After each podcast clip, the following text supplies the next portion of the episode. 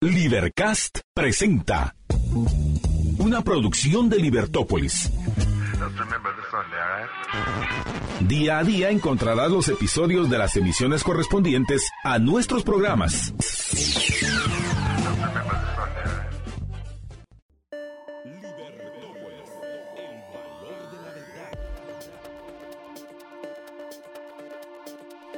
Es la mañana de este maravilloso martes, martes que te quiero martes. Es el martes 7 de febrero del año 2023.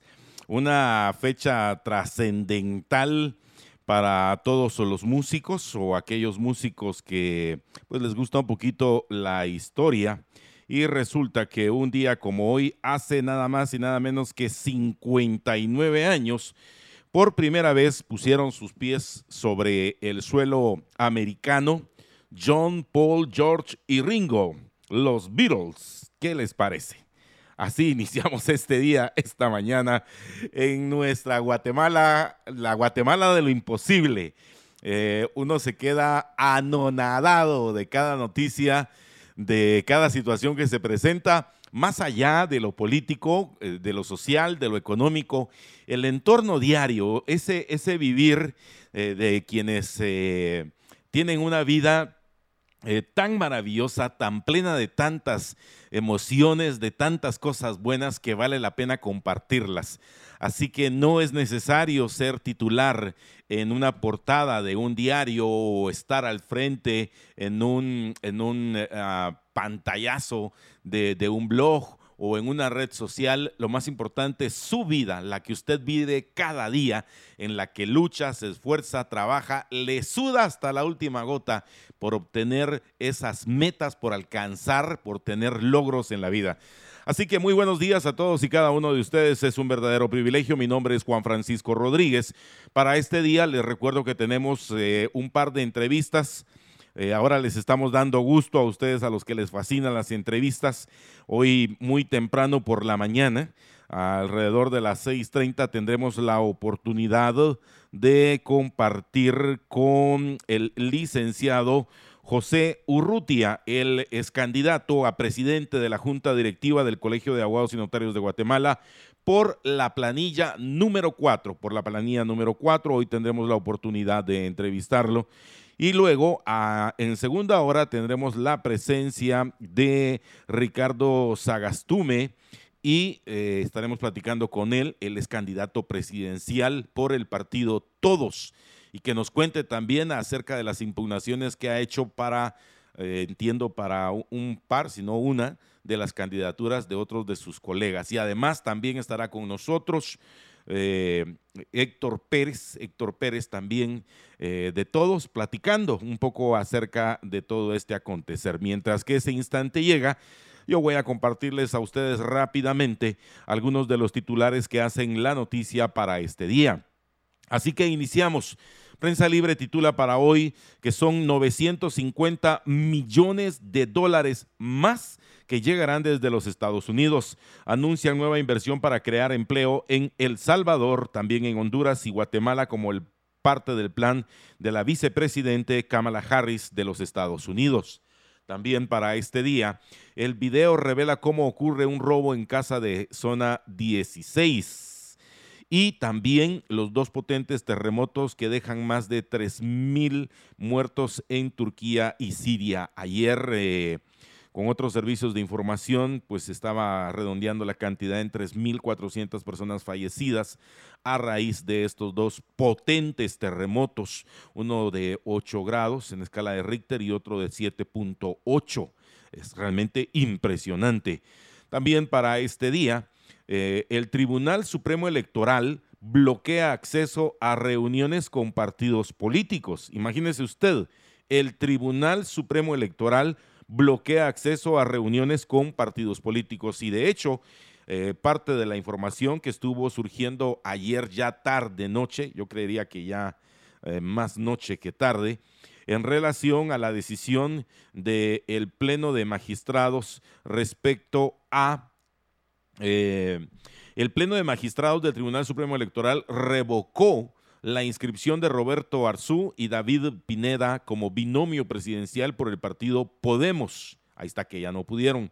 Tras, tras declarar con lugar a un recurso de nulidad presentado por FCN Nación. Mire, este es un juego de la mala derecha. Pero permítame que me explique, pues, porque ya sé cómo son ustedes. No, ¿por qué Roberto? No. Ah, los conozco, yo sé, los conozco. Y fíjense, eh, en realidad eh, lo que sucedió es que eh, declararon con lugar un recurso de nulidad. Es decir, que el Tribunal Supremo Electoral revocó la inscripción del binomio de este partido Podemos. El Pleno de Magistrados del Tribunal Supremo Electoral revocó la inscripción de Roberto Arzú y David Pineda como binomio de Podemos tras declarar con lugar a un recurso de nulidad presentado por FCN Nación que alegó que Arzú ha incurrido en campaña anticipada. A ver, niéguemelo, niéguemelo, niéguemelo. Eh, pero vamos a estar ampliando respecto a este tema para este día. Otro de los titulares eh, es eh, Beyoncé, la mejor de los Grammy en la historia. Y vaya si no, vaya si no. Aparte que ella sí canta. También para este día en titulares en nuestro diario, iba a cobrar la extorsión y ¿qué cree? Lo apuñalaron y fallece aquí en la ciudad capital. Eh, de ser el extorsionista, al final se convirtió en la víctima. También para este día, definitivamente, el tema que a nivel mundial eh, ha llamado los titulares es el terremoto que deja miles de muertos, el dolor, la devastación. Miedo, muerto, heridos y desaparecidos es el panorama que se observa luego del terremoto que sacudió Turquía y Siria. Los cuerpos de socorro siguen la búsqueda entre los escombros. Ya hay cualquier infinidad de videos al respecto. También por otro, por otro aparte, cuchilladas como regalo de cumpleaños. Mire usted cómo le salió de caro este regalito. Regalito de amor. Ok, le piden una carrera y lo matan. Es eh, el triste caso de un taxista, no es el primero.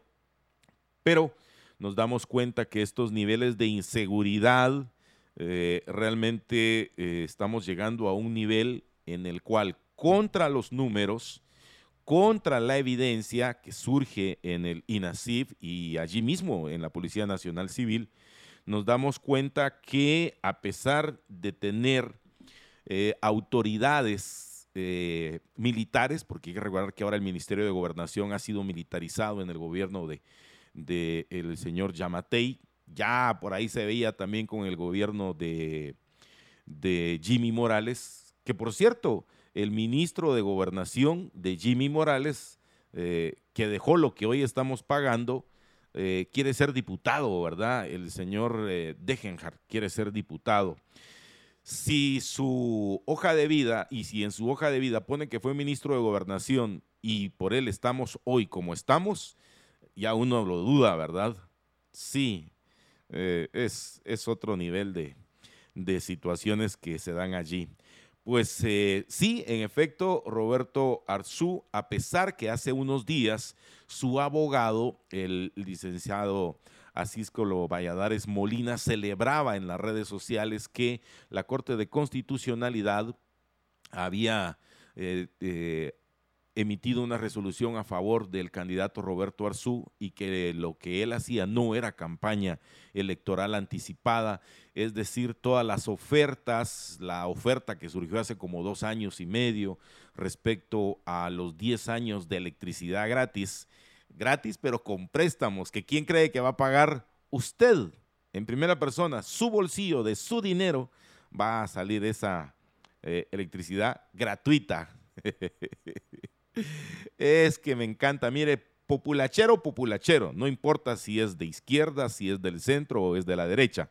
Las mentiras son mentiras. Nada de que es una mentirita. Es la verdad, pero a medias. No, mentira es mentira. Punto. Y en ese sentido, eh, vale la pena recordar entonces que eh, él hizo una serie de ofrecimientos en los cuales no incluía la palabra mágica y la palabra mágica es afíliate. porque en realidad pueden estar en un proceso de formación de sus cuadros base para obtener así una afiliación de sus posibles votantes. Sin embargo, el Pleno de Magistrados del Tribunal Supremo Electoral consideró que no, que siempre no, muchas gracias, y que el señor eh, Roberto Arzú, que creería va a ser exactamente la misma situación para su junior, que por cierto, miren, déjenme compartirles, eh, se recuerdan que yo platiqué aquí acerca del junior, del junior, eh, refiriéndome a Sebastián Arzú. Pues, ¿qué creen? Me denunciaron mi cuenta ahí de TikTok, arroba juanfragtx, y me bloquearon ese, ese, ese video. Y no les bastó con eso. Ahora esta, esta plataforma TikTok resulta que me hizo un severo llamado. Y si usted entra a mi cuenta ahí dice, esta cuenta eh, podría estar incurriendo en delitos electorales. ¿Qué les parece a ustedes? Eh, no delitos electorales, sino en incumplimiento de las normas, perdón. Mm, reitero lo que digo, eh, lo dije mal explicado. Dice que estoy incumpliendo las normas de esta red social TikTok. Creo que hoy no voy a desayunar por eso. Fíjese usted. El Pleno de Magistrados del Tribunal Supremo Electoral revocó ayer la inscripción de Roberto Arzú y David Pineda como binomio presidencial del partido político Podemos, informaron fuentes del órgano electoral. El Tribunal Supremo Electoral resolvió revocar la inscripción de Arzú y Pineda luego de declarar con lugar un recurso de nulidad presentado por el partido FCN Nación. Si a usted le parece conocido FCN Nación es porque es el partido de los hermanos Morales.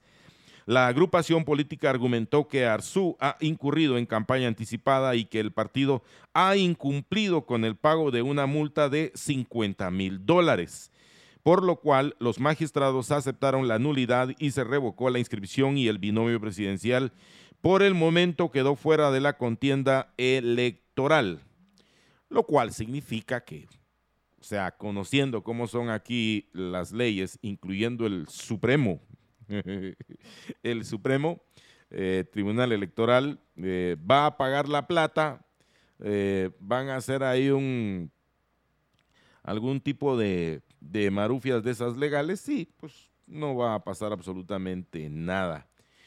Ahora dirán ustedes cuál es el, el propósito de FCN Nación, tan preocupados ellos porque Roberto Arzú les ganó la, la salida. Pues es simple, vean ustedes dónde están los ministros o quienes fungieron como ministros de Jimmy Morales. ¿Dónde está la señora Sandra Joel y dónde está el señor Enrique Degenhardt? ¿Así? ¿Sí ya lo visualizaron mentalmente? ¿Ya saben en qué partido están? Ok. Entonces, ¿qué es lo que está haciendo FSN Nación? dejarle el camino libre a la cual yo considero una mala derecha o una mala representación de la derecha, para que en tal caso las personas que van encaminadas por esos partidos tengan la puerta completamente libre. Así es la cosa. Bueno, eh, ese en relación a ese tema. Y también quiero compartirles ayer mismo la Unidad Nacional de la Esperanza, encabezado por su binomio presidencial, la licenciada Sandra Julieta Torres Casanova y el vicepresidenciable, eh, el señor Romeo Estuardo Guerra Lemus, recibieron sus acreditaciones, recibieron el carné, eh, con lo cual ellos a partir de ese instante ya gozan de la inmunidad que les da este proceso electoral. El binomio de la Unidad Nacional de la Esperanza UNE, integrado por Sandra Torres y Romeo Guerra, reciben su credencial como binomio presidencial en la sede del Tribunal Supremo Electoral. Esto es eh, básicamente en relación al tema del cual les estoy eh, tratando de explicar. Pero ¿cómo así que entonces ahora el Tribunal Supremo Electoral eh, dice que las reuniones partidarias serán privadas. Fíjese que el pasado 10 de enero, el Departamento de Comunicación Social del Tribunal Supremo Electoral, que es, que, mire, ese lo traigo aquí, mire, entre ceja y ceja, porque usted se dará cuenta que ellos eh, presumen ser los doctos de la comunicación. Y entonces uno va ahí y le pregunta, mira, ¿cuántos libros llevas escritos de comunicación? ¿Cuántos años llevas publicando en los medios de comunicación, escritos nacionales e internacionales? ¿Cuántos años compartiendo tu cátedra de comunicación? ¿Cuántas eh, emisoras de radio has fundado, dirigido, programado? Eh, cuántos programas de televisión has producido, has conducido, has programado. Y no, no, no, ese tipo de experiencia no la tenemos. O sea que son doctos, pero de la letra nada más. Eh, es decir, no tienen el expertise, lo, van y dicen lo que dice un libro. Eso no es ser experto en los temas. Ya me enojé.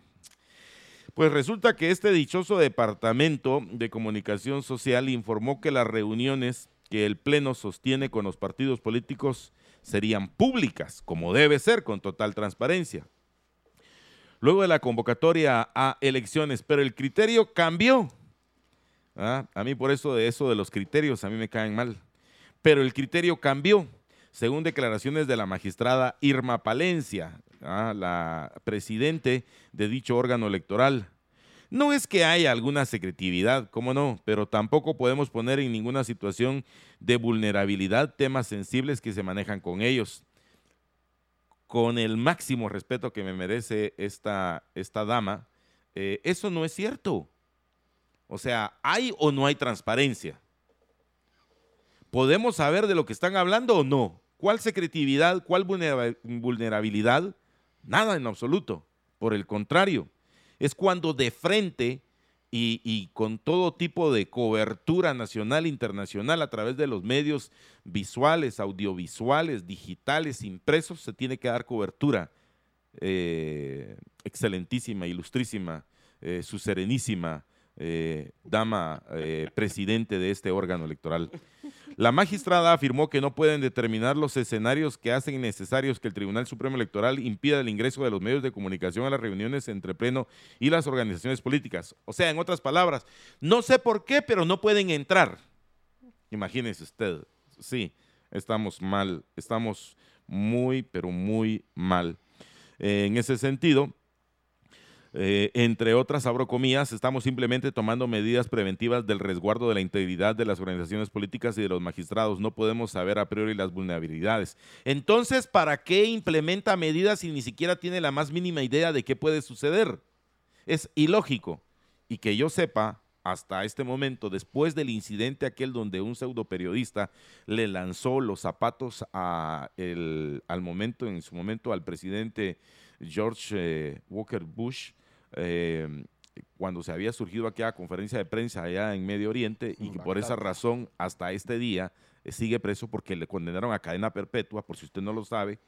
Eh, aparte de eso, un atentado de parte de todos mis colegas reporteros, por Dios santo, señora magistrada, hay que tener menos de, de medio dedo, mire, del meñique para considerar tal tal improperio en contra del gremio periodístico.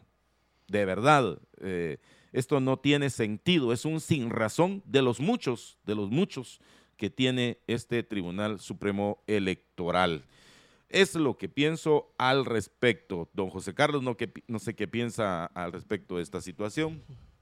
Sí, no, muchas gracias. Mira, la verdad es que eh, muchos temas para, para una sola. Eh, hay cosas que Ah, yo puedo entender que en algunos momentos las, ah, las reuniones con los partidos eh, para avanzar y para algunas situaciones puedan estar eh, pues, eh, de manera privada. O sea, al final el hecho es que el hecho de que estén todos los partidos, al final son 30, sí, son 30 partidos por el momento, con 30 partidos, la verdad es que las cosas no son secretas, o sea, eh, y entre ellos se están, se están cuidando. Eh, y que haya conferencias de prensa suficientes. Eh, el problema es que ha habido poca transparencia en otros momentos en este tribunal. Entonces, la política debería ser al revés. Para, para crear y generar confianza y credibilidad, lo que deberían de hacer es completamente diferente. Eh, o sea, yo sí puedo entender las razones, ¿verdad? No porque, sino porque no se avanza. Hay, hay, cosas que hay que discutirlas y que en medio de la discusión y eh, al llegar a los acuerdos, yo creo que sí es importante que se den las, las conferencias. Pero bueno, eh, yo creo que es eso, ese es tema largo. Estamos siempre cuidando qué es lo que puede pasar con, con el Tribunal Supremo Electoral. Eh, recordate que son muchas personas las que están ahí. Son 30 partidos más 5 magistrados que no necesariamente todos piensan igual. Algunos piensan de una manera, otros de otra. Y por eso es que, gracias a Dios, hemos llegado a saber algunas informaciones eh, que hay ah, y que suceden adentro del tribunal gracias a esa cantidad de personas que, se encuentran en estas reuniones. Entonces, eh, bueno, lo que esperamos es que eh, el proceso avance, que avance uh, de forma creíble, que, que, lo que yo sí no, no estoy de acuerdo y estoy de, eh, ahí de acuerdo contigo, no estoy de acuerdo con el tribunal, estoy de acuerdo contigo, es que ellos uh, tienen que generar confianza y el, uh, el, el, otro punto es la discrecionalidad. tú dices cuando, cuando dices cuando un, alguien puede hacer algo que parece legal, pero que no es eh, exactamente legal, sino que tiene que ver con el criterio del juzgador o el criterio de la administración, esas discrecionalidades son las que no estamos de acuerdo con ellos. ¿Por qué? Porque entonces a unos se les eh, juzga de una manera, a algunos se les admite y eh, a, otros se les admite de otra manera. Y creo que importante lo que dices, ¿no? Porque hoy, imagínate, Hoy FCN, bueno, no fue hoy, ¿verdad? Pero ayer en la noche recibimos esa notificación, el, eh, toda Guatemala, donde eh, sí se acepta que había campaña anticipada en el tiempo, eh, antes de ser ya iniciado el proceso electoral y que este proceso electoral, que se inició el 20 de enero, el 21 de enero, perdón, ya había campaña anticipada de parte del Partido Podemos y de su candidato presidencial, eh, Roberto Arzú García Granados.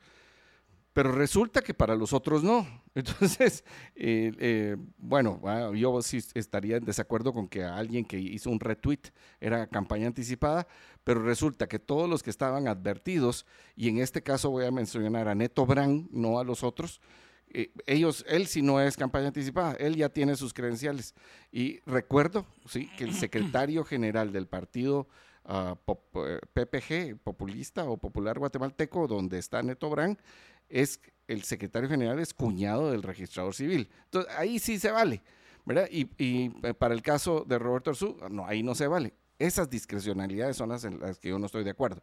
Y no es que yo quiera, no es que yo quiera, no vaya a malinterpretar yo no voy a votar por Roberto Arzú. Usted me ha dicho, o sea, en esta fase, ¿se acuerdan en qué fase estamos? Estamos en la fase de descartar candidatos. Entonces, yo por Roberto Arzú no votaría, jamás. Entonces, el, el punto es que, otra vez, yo no quiero pasar lo penal o lo moral a lo electoral. Lo electoral se define en las votaciones, en lo electoral. Pero bueno, pero me parece que las discrecionalidades a la hora del juzgador son las que no me parecen. ¿Por qué? Porque mañana va a venir un dictador suelo, un dictador suelo de esos que no nos gustan y va a querer hacer lo que se le da la gana y va a decir, es que ya pasó una vez. Y usted va a tener que decir, sí, ¿verdad? Era, fue con Roberto Arzú, que no, no nos gustaba, pero no es la forma de hacerlo. Bueno. Vamos rápidamente a un encuentro con los amigos del patrocinio y ya regresamos con la primera entrevista para este día.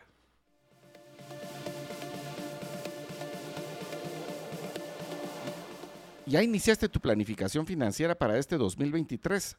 Recuerda que elaborar un presupuesto acorde a tu realidad y necesidades es tan solo uno de los factores que influyen en la rentabilidad de tu negocio.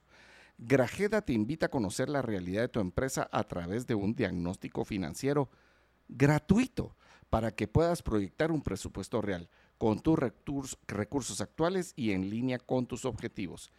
Inscríbete ingresando a grajeda.gt diagonal negocios rentables. Le repito, grajeda.gt diagonal negocios rentables.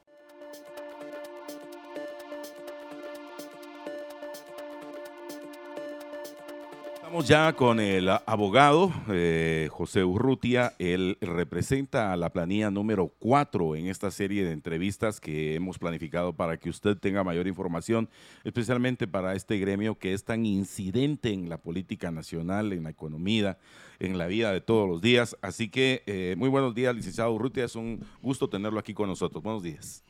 Buenos días, Juanfra. Buenos días, José Carlos. Y buenos días a toda la audiencia. Bueno, qué alegre tenerte por acá, eh, Pepe. Voy a, voy a decirlo de la forma en que nos conocimos como eh, eh, escritores, editorialistas de algún diario por ahí. Y eh, Pepe, ¿cuál es la propuesta que ustedes tienen para el Colegio de Abogados, el Tribunal de Honor y hay pues eh, todas las instancias en las cuales estén participando? Me imagino que tienen para los cinco espacios que, que se están representando en este momento. Precisamente, precisamente, José Carlos, eh, Pepe me dicen mis amigos y gracias por llamarme así. Am, definitivamente llevamos, em, en primer lugar, gente de primer nivel. Todas las planillas están representadas por, por gente de- del interior de la República, así como de la ciudad de Guatemala y el departamento de Guatemala. De todos los sectores, sector público, sector privado, eh, muchos somos abogados litigantes. am, también eh, tenemos académicos como la licenciada eh, Marisol Cheu, que, que preside la- el Tribunal de Honor, es nuestra candidata para el Tribunal de Honor, una académica de reconocida trayectoria en la USAC, eh, el Tribunal Electoral, que me estás preguntando eh, si llamamos las cinco, si llamamos las cinco. Sí. Eh, es la, la licenciada Nancy Pais, ella es fiscal de amplio recorrido en el MP, y su servidor, eh, que yo soy abogado litigante, que en este caso presido la planilla para junta directiva. Nuestros planes principales es eh, seguir eh, con una efectiva descentralización de los servicios eh, del Colegio de Abogados en toda la República. Nos han pedido, hemos llegado a lugares tan lejanos como Tacaná, San Marcos, donde, por ejemplo, eso solo es un ejemplo, pero así es, así podemos eh, mencionar más eh, departamentos. De Tacaná San Marcos ya tiene un bonito número de, abogados que se tienen que desplazar horas, horas de horas para San Marcos, la cabecera donde hay una sede del colegio, pero no se da abasto. Entonces tienen que ir a comprar timbres, tienen que ir a pedir sus constancias, a renovar carnet. Eh, yo creo que el colegio tiene que llegar a los, a los abogados y notarios y ciencias afines, porque también hay una, otra cosa muy importante y que se deja por un lado son las ciencias afines, politólogos, eh, criminólogos, criminalistas, eh, eh, sociólogos, ciencias policiales. En fin, eh, queremos llevar los servicios más cerca del agremiado. Esta es una eh, campaña gremial, ¿verdad? No política. Esta es una campaña exclusivamente para el servicio de los agremiados. Sin embargo, eh, creo que es importante destacar que aun cuando sea gremial, eh, incide la política definitivamente. O sea, hay entes interesados en lograr la representatividad del Colegio de Abogados y Notarios, porque como lo decía al inicio, pues tiene una gran incidencia en una serie de instancias eh, y, y siempre tienen algún representante eh, dentro de diversas instituciones del Estado. Por supuesto, en las comisiones de postulación, por ejemplo, en el año pasado que participé yo para fiscal general, ahí estaban los eh, presidentes de- del Tribunal de Honor en la comisión de postulación y de la Junta Directiva. Cuando tuve mi entrevista para fiscal general, eh, por supuesto, es que el Colegio de Abogados es importantísimo para, para la República en, varias instancias. Ahorita se viene la elección de cortes y también vamos a participar ahí, siempre eligiendo a, eh, todas las instancias donde nosotros influyamos, va a ser con, eh, con atención a la meritocracia, porque nosotros pensamos en la meritocracia. Nuestra planilla, por ejemplo, que me van a decir, ah, pero las, por ejemplo, el Tribunal de Honor y Tribunal Electoral, eh, son mujeres las que la comandan y solo usted eh, comanda la, la, ¿cómo se llama?, la Junta Directiva. Ustedes porque les quisieron dar eh, espacios para eh, llenar cuotas, y no es así, no es así, porque teníamos también otros eh, posibles candidatos que iban a ocupar esos, esos espacios, pero estas dos eh, licenciadas, ¿verdad? licenciada Cheu y licenciada Pais, se lo merecieron, no solo por su simpatía, por todo el, el arrastre que tienen, eh, la capacidad, o sea, hicimos un estudio bastante minucioso en coalición gremial, yo me debo a coalición gremial, yo de hecho, ¿por qué estoy acá? Por esta asociación que se llama Coalición Gremial, que para mí es la, la asociación más vieja eh, de abogados en Guatemala, que está participando en, en política eh, gremial ahora, política gremial, al final es política, pero esa unión que tuvimos con Salvemos Alcán, que es importante que lo sepa la población, ¿quiénes están detrás de nosotros? Son grandes asociaciones de abogados a nivel nacional. Yo vengo de coalición gremial, nos unimos a, Salvemos Alcán, que se formó durante la pandemia. Ellos se formaron em, porque ustedes saben que en pandemia muchos em, colegas se quedaron sin trabajo, lo perdieron todo, muchos murieron, desafortunadamente quedaron desatendidos por el Colegio de Abogados, muchos incluso, voy a decirlo tristemente, se suicidaron. Tenemos colegas que se quitaron la vida desesperados porque no tenían un sustento para su familia y para ellos, ¿verdad? Entonces, esta institución em, que se formó, Salvemos Alcán, Coalición Gremial, ahora hacemos una fuerza extraordinaria y creo que tenemos grandes garantías y muchas posibilidades de, ganar las elecciones. Ok, y cuando uno piensa en este tipo de, gremios, eh, obviamente participar en elecciones en Guatemala, yo creo que para nadie es un secreto, pero eh, se requiere de recursos económicos. En este caso, licenciado, eh, ¿cómo están haciendo ustedes para proveer ese insumo económico a este movimiento? Sí, mira, es lo bonito. Como le digo, esta, estas dos instituciones tenemos presencia en todos los departamentos de Guatemala eh, y en la mayoría de municipios. Entre las dos abarcamos la República completa. Varias asociaciones eh, locales se nos han adherido. Entonces, eh, lo que hemos hecho es que hemos pedido a, todas las asociaciones locales que ellos mismos patrocinen sus eventos y así lo han hecho. nos, con mucha alegría, con, con mucho civismo, ellos han querido participar con nosotros y, por ejemplo, tenemos eh, hoy una eh, actividad, más tarde vamos a estar allá en, en Izabal, la Asociación de, Mujeres Abogadas y Notarias de Izabal van a hacer una actividad académica. Si algo hemos llevado nosotros es la academia a todos lados, donde el colegio de abogados ni siquiera piensa en llegar, en pueblos y aldeas bien escondidas. Pero como le digo, los fondos vienen de los propios agremiados y eso nos da mucha legitimidad y representatividad porque no tenemos padrinos, nosotros no somos aquellos, eh, aquellas marionetas que nos están manejando desde arriba, poderes oscuros, como podrá pasar en algunas otras planillas ahí. Eh, nosotros nos financiamos con nuestros propios recursos, que aquí pongo 500, que aquí pongo 1000, cada, cada cabeza de asociación departamental y municipal. Ayer tuvimos una en, Amatitlán, financiada totalmente por, los, por la Asociación de Abogados de, de Amatitlán. Mira, Pepe, y cuando eh, uno ve los resultados de las elecciones del Colegio de Abogados, y es un tema que hemos tocado aquí alguna vez, nos damos cuenta que de los 40 mil agremiados solo vota más o menos el 10%. Y esto, eh, pues pareciera ser que eh, primero no da legitimidad, o sea, solamente el 10% y 90% que no asiste a las votaciones. ¿qué, qué, qué, se puede hacer? ¿Qué, ¿Cuál es el llamado ahí? No sé, también habrá una forma de cambiar esos estatutos para decir que el umbral de votación tiene que ser un mínimo, un 25%, ni siquiera estoy poniendo un número del 50, del 90%, pero, pero que por lo menos asistiera el 25%. Eh, ¿cuál, ¿Cuál es una, la propuesta en ese sentido o cómo van a hacer ustedes para llamar al voto? De las personas que no tienen ese interés permanente en el colegio. Porque hay gente que dirá, mira, yo estoy aquí haciendo mis escrituritas, eh, haciendo mis, ah, mis actas eh, aquí notariales. Eh, ¿Qué interés tengo yo en ir al colegio de abogados?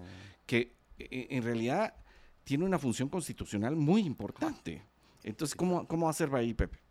Sí, bueno, en primer lugar, veamos el, el, fondo del asunto. Hay mucha apatía porque la verdad que eh, las últimas administraciones del Colegio de Abogados dejan mucho que desear. O sea, uno paga su, su anualidad, su colegiatura eh, anual y no recibe nada a cambio. Es que esa es la verdad. Entonces, mucha gente dice, ¿para qué voy a, solo para estar activo voy a pagar, pero ¿para qué voy a ir a votar si van a llegar otra vez a hacer lo mismo que, que significa hacer nada? Entonces, eh, yo creo que hay que entender eso en primer lugar y respetar la, voluntad del, agremiado y su apatía, porque tiene, tiene un sentido. Pero en este caso les estamos comunicando que se formó esta asociación, eh, o estas dos asociaciones que ahora somos una gran fuerza, eh, con abogados que hemos sufrido desde en, carne propia las desavenencias y el mal servicio prestado por, por el Colegio de Abogados. Les voy a contar nada más una anécdota con el permiso de mi señor padre, que tiene 76 años, abogado activo. Él tuvo una, una operación muy seria el, año pasado, ¿verdad? En eh, febrero, enero eh, del 2022 lo operaron eh, en un hospital, tenemos un plan de prestaciones que deja mucho que decir el colegio, ahorita vamos a entrar a eso. se hizo el reclamo, ¿verdad? por supuesto que no pagaron ni el 10%, pero se tardaron hace un año en darnos el cheque. O sea, en diciembre salió el cheque, desde enero a diciembre del 2022, y eso que estuvimos ahí nosotros gestionando perdimos mucho tiempo también en ir a, gestionar eso en vez de trabajar, eh, como está diciendo José Carlos, hacer las auténticas, las escrituritas, ir a tribunales. Tenía yo que ir al, colegio porque mi papá ya está mayor y la verdad que, ahora yo soy el, administrador de la, del bufete. Eh, nosotros somos abogados de litigantes y ahí está otra, la otra cuestión.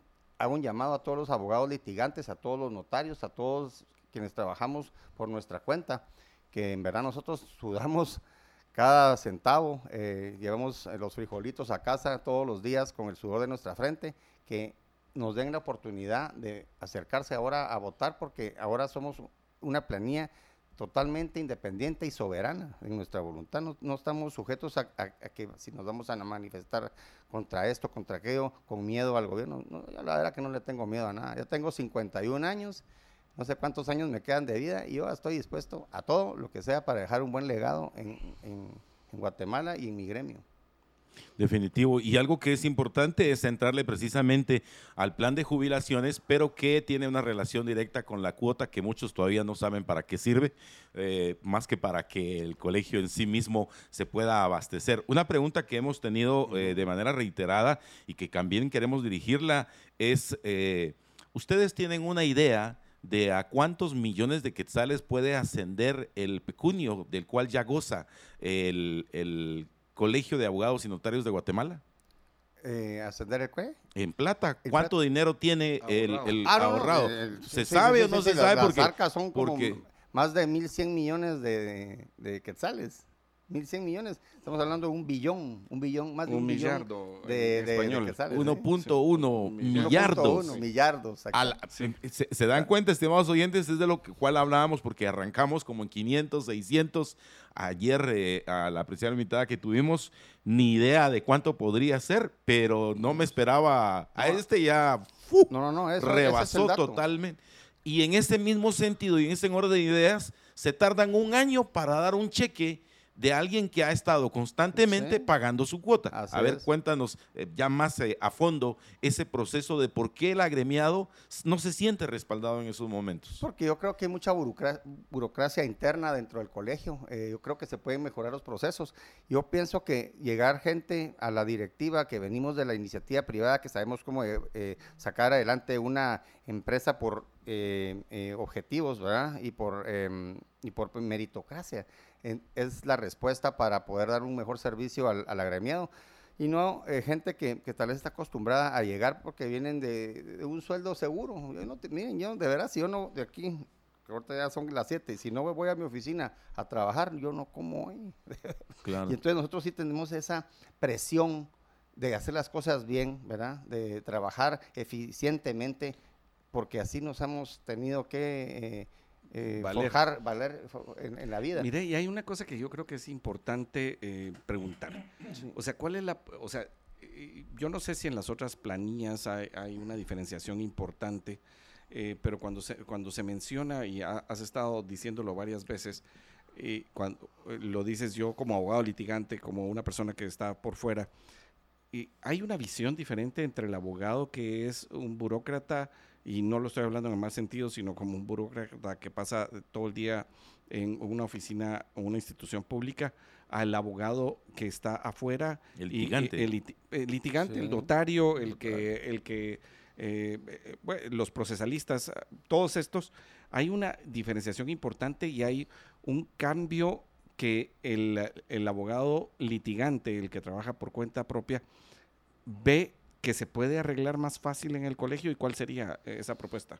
Bueno, empezando porque llevamos en la planilla, como digo, a académicos, también a, funcionarios públicos como la señora fiscal em, eh, Nancy Pais y la licenciada Cheu, que es académica de la USAC. Yo creo que todos nos complementamos, pero yo sí siento que los abogados litigantes tenemos ese diente y esa como esa, ese ímpetu de, solucionar las cosas de inmediato porque así nos ha tocado la vida, nos ha tocado bastante duro hacernos el sueldo, no, nadie nos lo paga si nosotros no lo vamos a, buscar a la calle. Entonces yo creo que tenemos esa hambre de, arreglar las cosas y, estar bien y tenemos esa presión, a ver, estamos presionados a sobrevivir en primer lugar y luego también a crecer económicamente y poderles brindar a nuestras familias eh, pues un estilo de vida eh, decente.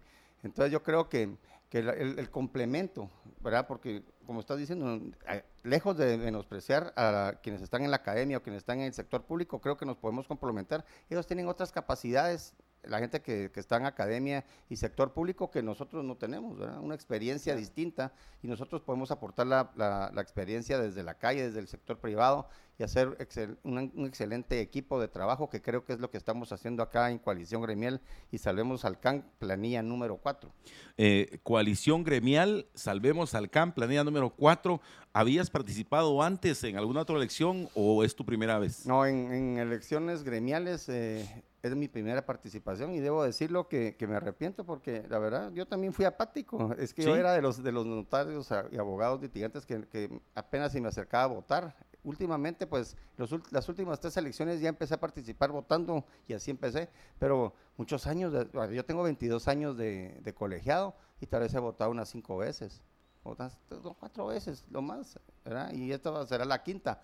Entonces, eh, yo les pido a, todos los abogados litigantes que se identifican con lo que yo estoy diciendo acá, ¿verdad? Eh, que se acerquen también a votar. Eh, Sabemos que desgraciadamente en el sector público, ya en algunas eh, instituciones, en algunos organismos del Estado, están presionando para votar por, planillas, planillas eh, más que todo eh, plagadas del oficialismo, con intereses bien particulares de reelección de magistrados, de, de postergarse, de, perpetuarse, en, el, poder. Entonces, pero, pero y yo creo que una de las cosas importantes que tú puedes decir ahorita es, eh, obviamente, la diferenciación entre esto. El voto es secreto. El voto cuando llegan a votar, pueden votar por el que sea, eh, Pepe. Es lo que yo les... Eso, ese es el mensaje. Miren, el voto es secreto. Nadie va a ver por quién se vota.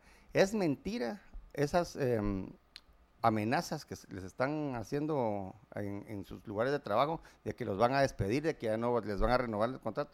Eso es mentira. Eso es una presión como muy infantil, pero muchos se la tragan. Y además muchos, el, trabajo es sagrado. Entonces muchos dicen, me voy a quedar eh, sin, trabajo, mejor voto por, por quien me está diciendo mi jefe. Pero es un abuso, ¿verdad? Es un abuso, es un acto de corrupción total, ¿verdad? Por supuesto, es una intromisión, intromisión a la individualidad personal, a los derechos fundamentales de un individuo. Lo denigran al, colega que, que lo obligan a votar. Y, no somos acarreados, nosotros somos seres pensantes. Aquí no estamos en una votación general a nivel república, estamos votando profesionales del derecho y de ciencias afines. Entonces yo creo que, que revelémonos. Eh, si nos dicen y nos obligan a votar en alguna institución por una planilla, digámosles no y démosles una bofetada de, vuelta a ese funcionario abusivo superior nuestro que está em, eh, eh, coartando la libertad personal, diciéndole no y vamos a votar por la planilla, por una planilla independiente. Yo les pido que sea para la planilla número 4. En ese orden de ideas, eh, abogado Urrutia, eh, ¿cuál es la propuesta o, o, cuál es la que ha hecho más clic dentro de la propuesta que ustedes están presentando eh, qué es lo que los hace diferentes de las otras ocho, planillas, creo que son al final, ¿verdad? De las otras ocho planillas que pues, son, bastantes. Son dos, bueno, tres principalmente. La primera, que es una muy sencilla, y, miren que es tan sencilla, pero hace una gran diferencia, es que nosotros vamos a quitar la obligatoriedad, porque si algo respetamos en coalición gremial y salemos al CAN es la individualidad y la libertad individual. Es un principio fundamental, ¿verdad? Vida, libertad y propiedad privada son nuestros pilares y la familia también, el Estado de Derecho. Si algo vamos a quitar es la obligatoriedad del Congreso Jurídico, ese Congreso Jurídico que tenemos que pagar obligatoriamente, si no, no nos dan constancias de colegiado activo, por ejemplo, cada año, eh, que recaudan más o menos 3.5 millones de quetzales, del cual tal vez se benefician unas, unas 300 personas. Unos 300 colegas sí acuden al Congreso y todo lo tenemos que pagar. ¿Qué se hace ese dinero? Entonces, no hay transparencia, no hay comunicación al público del gasto de, de la ejecución presupuestaria y eso creo que es una Ok, de las- entonces número uno, se va el Congreso, se va el este, Congreso. Ajá, este, el cobro del Congreso. el cobro Sí. del Congreso, ok. descentralizar el colegio hasta donde podamos, hasta donde dé el presupuesto para llevarles el colegio cerca a los colegas. Ah, yo digo que con están- 1.100 eh, millones de quetzales, bien que se puede hacer algo. Se pueden abrir varias Al- sedes. alguito se puede hacer. Varias sedes de calidad.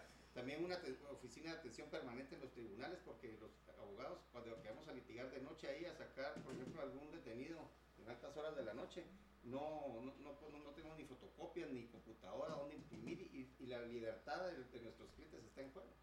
Es otra. Claro. Que también es parte de la descentralización y, y- y abrir y aumentar Y, la y- calidad. y, del- eh, la, y, y en el tema de eh, la modernización, ¿hay alguna...? Ah, por supuesto, eh, pensamos, eh, de hecho ya el, el colegio ha hecho avances desde hace algunas, eh, desde hace algunas, eh, eh, ¿cómo se llama? Presidencias anteriores y gestiones anteriores en modernizar y así recibimos eh, e- emails. A ver, tampoco vamos a, a criticar y a, y a darles palo sin justificación a, a- todas las administraciones anteriores. Todos han hecho algo. Es que hay que reconocer que todos han hecho algo, pero en general creo que hay grandes deficiencias que tenemos que implementar. El plan de prestaciones y de jubilaciones es otro aspecto que vamos a- a realizar un estudio actuarial completo que nos permita ver si podemos eh, ampliar las coberturas, ¿verdad? Facilitar Mejorar los la jubilación. Mejorar el entonces. La proceso. jubilación. que no se puede tardar.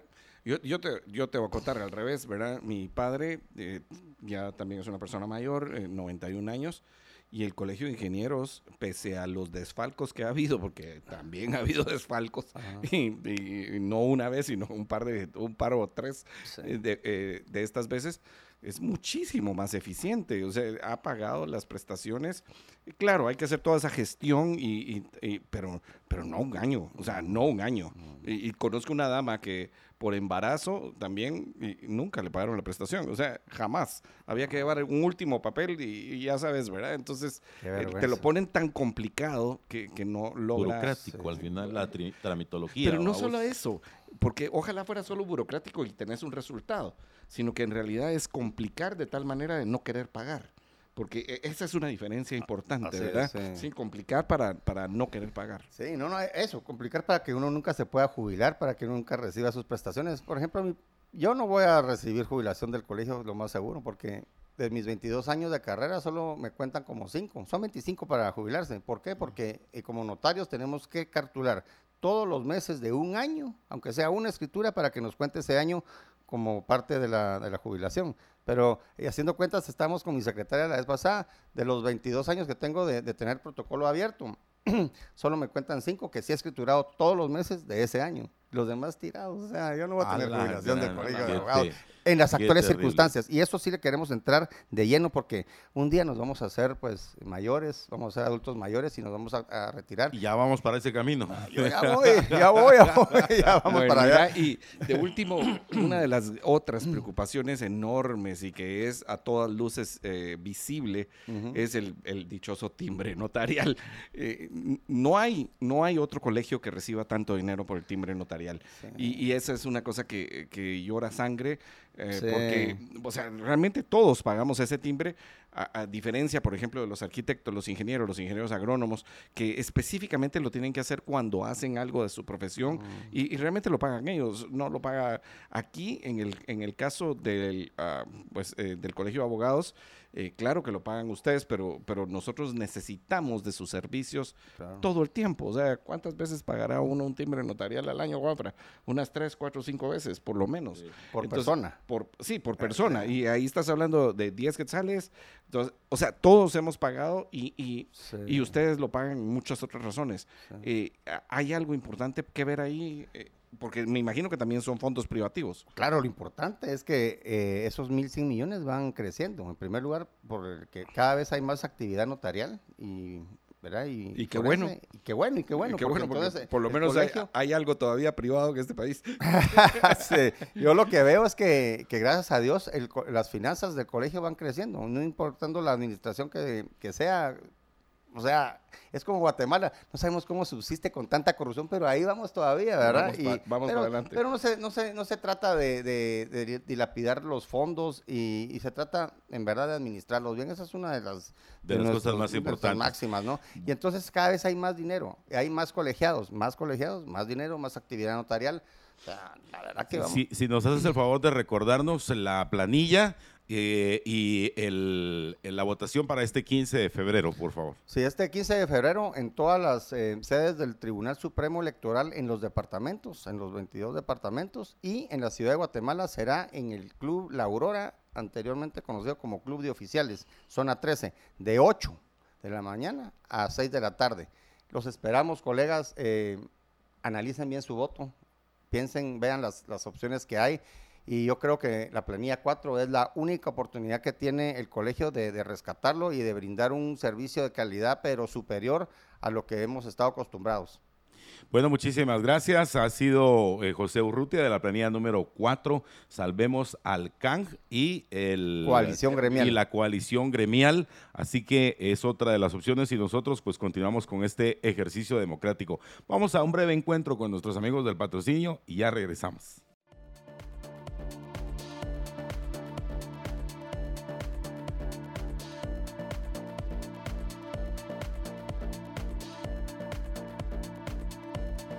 Linky Service de Intelaf. Trabajamos para servir a nuestros clientes. Tenemos 33 años de existir y 34 tiendas. Creemos que la tecnología tiene que estar accesible para los guatemaltecos. Tenemos servicio técnico propio. Ah, si algo, pero si algo te llegara a fallar, te vamos a ayudar y no nos vamos a hacer los locos como otros. Amplio inventario de las mejores marcas. Prefiere la tecnología y el servicio humano de Intelab. En Intelab te rodeamos de tecnología.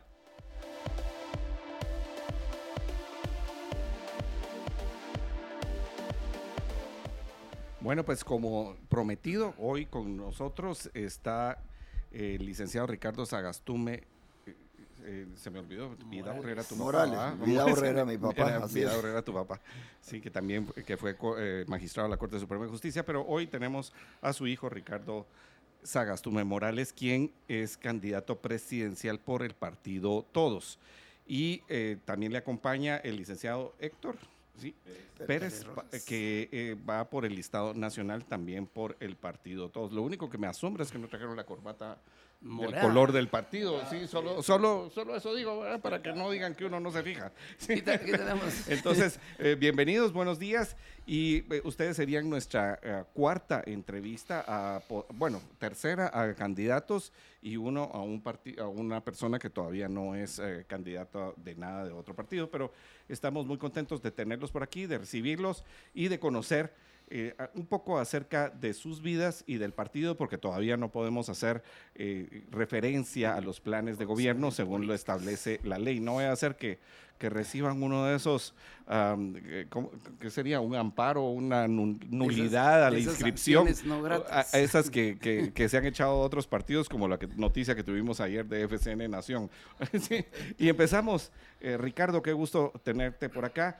Y quisiéramos saber un poco acerca del interés de, de esta proclamación de querer estar ah, participando eh, por el partido Todos. Y la, en las elecciones de 2019 fuiste candidato vicepresidencial.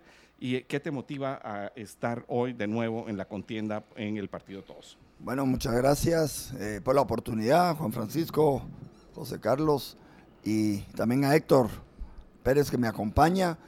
Buenos días. La verdad es que a lo largo de nuestra vida, yo al día de hoy pues eh, eh, tengo 38 años de ejercicio profesional como abogado y hemos tenido la oportunidad de incursionar también en el tema empresarial familiar por varios años.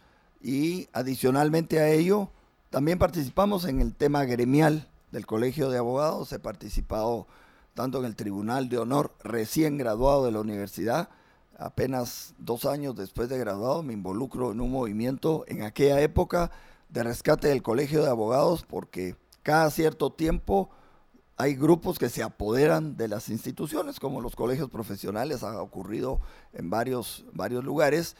Y en el tiempo, pues también nos tocó la posibilidad de aprender a ejercer nuestra ciudadanía de manera responsable, eh, tenemos la facilidad que siendo abogados no teníamos que buscar abogados que nos auxiliaran interponiendo gestiones de amparo, inconstitucionalidades, que son temas obligados cuando hay violaciones a, derechos individuales o están violando normas constitucionales como la obligatoriedad del plazo constitucional que ya ocurrió en la Corte Suprema, ocurrió en el Ministerio Público, en la Contraloría General, pero encontramos que todo ese esfuerzo y ese trabajo en la vida particular de nosotros no era suficiente para intentar resolver las cosas del país, porque en cualquiera de esos lugares nos teníamos que enfrentar a lo que hoy estamos de este lado, a los políticos.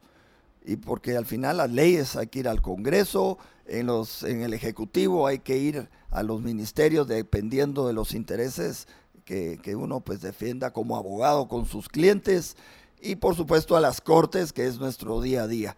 La única manera de intentar hacer la transformación que hemos querido a lo largo de los años es participar en política y por eso estamos en política hoy haciendo un esfuerzo intentando eh, dejar una, un reencauzamiento de, la vida del país porque detrás de nosotros podríamos casi asegurar que ya viene el cambio generacional y, necesitamos que quede una comunicación y un vínculo entre la experiencia, el conocimiento que solo la vida la da y la gente joven que hoy se está involucrando en política y que ojalá hagan las cosas diferente y no sea la política que es la que queremos nosotros tratar de sacar ya del ruedo y que hagan la buena política. Ok, gracias eh, Ricardo. Eh, Héctor, a ver, contanos un poquito de tu background ahí para que nuestros estimados amigos oyentes también conozcan un poco de tu trasfondo en la vida particular y también eh, en estas lides políticas, por favor. A tu orden, muchas gracias y de verdad muy gentiles por la invitación y, el, y tratar de compartir aquí con la audiencia de ustedes. El, el término en el cual estamos metidos, hemos participado un poco en el tema de la academia, hemos estado metidos en el ámbito empresarial y en el ámbito comercial. Y por supuesto yo no puedo negar, yo ya participé en el Congreso, estuve en la legislatura del 2004-2008, tuve la oportunidad de haber eh, tenido una bancada sobre mi cargo, luego haber sido secretario de Junta Directiva, vicepresidente un par de veces, y y haber presidido algunas acciones dentro del Congreso, que en ese entonces, viendo las condiciones en las que estábamos, pero nosotros habíamos llegado bajo el concepto de una alianza partidaria, que en ese entonces era la gana, eh, decidí pues que ahí era lo que debíamos haber tenido como participación dentro de ello y nos volvimos a dedicar al término de las consultorías y los manejos en acción nacional y por supuesto siempre desde el ámbito empresarial profesional y como bien lo decía Ricardo hoy, eh, dadas las condiciones en las que estamos en el país, tomamos de vuelta la necesidad de volver a participar en, el ámbito político. Eh, conozco no solo el país en su, en su total extensión, de norte a sur y de este a oeste, y en la otra pues también contamos con la venia de tener amigos en casi todo el país y mucho de la motivación para estar dentro de este proyecto fue haber encontrado un proyecto político en el que nos hayan invitado y que se nos hayan abierto las puertas de la manera en la que se hizo. Y no es solo tener el bagaje, ni los años, ni la experiencia, ¿verdad? Aquí es tener la disposición y la predisposición de poder venir y encarar un, un nuevo reto. Creo que estar hoy tratando de participar por volver a asumir un espacio dentro del Congreso de la República es, va a ser un reto enorme, dadas las condiciones y la coyuntura en la cual estamos viendo la dispersión de actores que van a estar en él y sin poner calificar o descalificar la condición de cada uno de los que vamos a poder integrar ese nuevo Congreso. Mi pregunta básica y también la de algunos oyentes, Ricardo, es ¿por qué con todos? ¿Pertenecen al partido todos o fuiste invitado para, para eh, unirte a este movimiento? Muy buena pregunta. Yo fui invitado en la, la campaña anterior a participar como candidato vicepresidencial. Eh, no conocía a nadie en el partido. Para mí fue un, gusto y un honor que me invitaran a participar eh, un grupo de personas a quienes no conocía personalmente y así me involucré con el partido. Tuve la oportunidad de nuevamente recorrer el país en aquel momento. Terminó el proceso electoral, fue una buena experiencia eh, incursionar de nuevo en, en ese tema Y luego, pues en esta oportunidad, ya en época de pandemia, eh, el partido me vuelve a invitar a participar y acepté por varias razones. Sí. La primera, porque yo ya había participado con ese partido político y si queremos hablar de institucionalidad y, y recuperar la confianza y la credibilidad, pues realmente no podemos estar brincando de partido en partido porque eso le quita seriedad a, a cualquier propuesta. Segundo lugar, eh, nos permitieron hacer una reestructuración del partido casi un 90%. Cuando hablo reestructuración es que en los 17 departamentos con que hoy cuenta el partido y más de 104 municipios legales, eh, lo que cual constituye el partido más estructurado, más grande y más fuerte que, que tenemos al día de hoy. En la verdad es que logramos hacer una reestructuración en casi todas las jurisdicciones donde hay gente nueva, gente joven especialmente. Lo decimos en broma, pero es una realidad. Eh, cuando vamos con, con Héctor y nuestro candidato vicepresidencial, que somos tal vez los, los más grandes de, de, del, del grupo, dividido entre tres, pues resulta que tenemos en promedio la edad de la mayoría de la gente que forma parte del partido. Y lo decimos en broma porque salvo alguna otra persona que tendrá 48 o 49 años, el resto son jóvenes de 44 años para abajo que precisamente tienen las edades de nuestros hijos. Así que eso nos permitió aceptar la participación, involucrarnos. Hoy por hoy podemos decir que en nuestras asambleas que ha habido a lo largo y ancho del país, la gente participa porque se siente identificada, no son gente acarreada que van a solo levantar la mano, sino en cada jurisdicción, en cada departamento y en cada municipio, cada uno es, por decirlo así, el propietario o el dueño de la ficha en su comunidad, con lo cual se les da autonomía, se les da la libertad de poder organizarse, qué mejor que ellos mismos que conocen sus propias necesidades y no imponerles desde la metrópoli, desde la ciudad capital, una línea de pensamiento, creo que es una forma que nos ha permitido hacer un trabajo integral e involucrarnos en ese proceso de transformación, crear una institucionalidad. Y si pretenderíamos que el partido pues les vaya quedando a la gente joven que está participando, profesionales, están estudiando sus maestrías, otros ya van estudiando doctorados, se están formando en el tema político y que deseamos que ojalá sigan la carrera política desde lo académico y en la práctica, porque creo que hoy por hoy, pues la mayoría, con algunas excepciones, no son políticos profesionales, que es lo que haría que seamos un país desarrollado también en ese, en ese tema, no solo en lo económico. Necesitamos políticos verdaderamente de carrera, intelectualmente preparados y que lo hagan simple y sencillamente porque es una nueva actividad y una nueva profesionalidad que no tenemos todavía en Guatemala. Ricardo, cuando estamos hablando acerca de esa renovación del partido Todos, eh, una de las preguntas básicas es si los diputados, el bloque ahorita de Todos tiene seis diputados, y si estos seis diputados están corriendo todos para la reelección y cómo, cómo hay esa mezcla que tú hablas acerca de esa renovación. O sea, ¿dónde se nota la renovación? ¿Dónde pueden ver nuestros eh, ciudadanos, los, nuestros oyentes, eh, la diferencia en esa renovación del partido Todos. Exacto. Miren, todo cambio, toda transformación lleva procesos. Eh, como les repito, nosotros fuimos invitados a participar en una estructura y nos dieron la libertad de poder empezar un proceso de transformación. Y hablo de proceso porque esto lleva tiempo. Apenas tenemos dos años de habernos involucrado en este proceso de transformación y no podemos negar los liderazgos que el partido tiene desde su fundación. Hay muchas personas que son fundadores del partido, algunos ya no están, otros son gente verdaderamente operativa que han ido escalando posiciones y les llegará su tiempo de madurez para poder participar abiertamente. Algunos de los candidatos a diputados que fueron electos en el proceso anterior ya no van a participar por varias razones, algunas son razones públicas, eh, simple y sencillamente ya no van a participar y poco a poco creo que el partido tendrá que ir dando esas muestras de proceso de transformación y de cambio.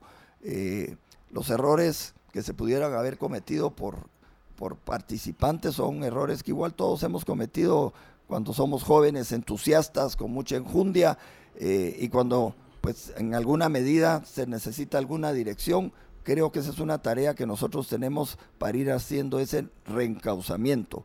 Algunos en la vida tuvimos la oportunidad de tener una dirección, alguien que nos dijera, eh, nos jalara las orejas, nos llamara la atención, sin quitarnos pues el, el interés de involucrarnos y participar, pero creo que hoy tenemos ese compromiso, esa tarea también de poco a poco ir logrando esa transformación eh, nosotros somos temporales en este proceso, como lo es cualquier persona, pero si dejamos establecido el proceso de la institucionalidad, el cambio en este partido político va a venir del interior de la República hacia afuera.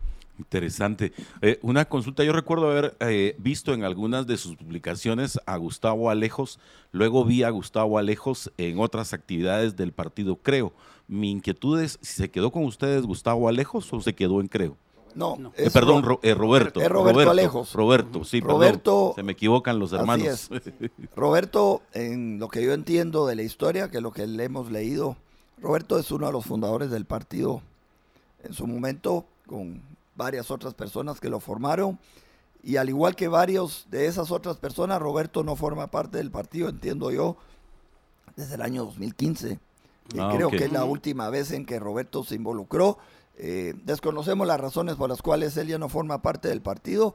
Eh, personalmente, pues hay una amistad con Roberto desde hace muchos años y pues para mí, pues aparte de ser un amigo, es alguien que formó parte de la estructura y al día de hoy, pues él tiene, él tiene sus columnas, escribe y y mantenemos una buena comunicación como buenos amigos que hemos sido desde, desde jóvenes. Ok, vamos a hacer un encuentro eh, muy rápido con nuestros amigos del patrocinio. Estamos platicando hoy con eh, Ricardo Sagastume y con Héctor Pérez. Ellos son de todos.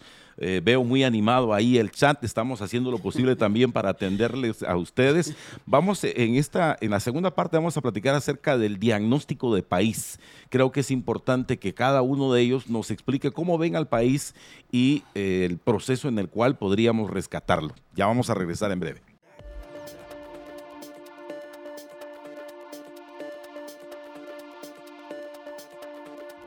Mire, como eh, José Carlos está ahí muy impresionado con el tema del amor, le quiero decir que la amistad es un regalo. Eh, quien encontró un amigo encontró un tesoro. Un mes para compartir y dar amor. En San Martín encuentras los siguientes productos de temporada, tazas, vasos mágicos, eh, también los cookie jar con deliciosas galletas decoradas y una jarra reutilizable, mini cakes de fresa, chocolate, zanahoria, Oreo, galletas de mantequilla, imagínense usted, tiene que ir.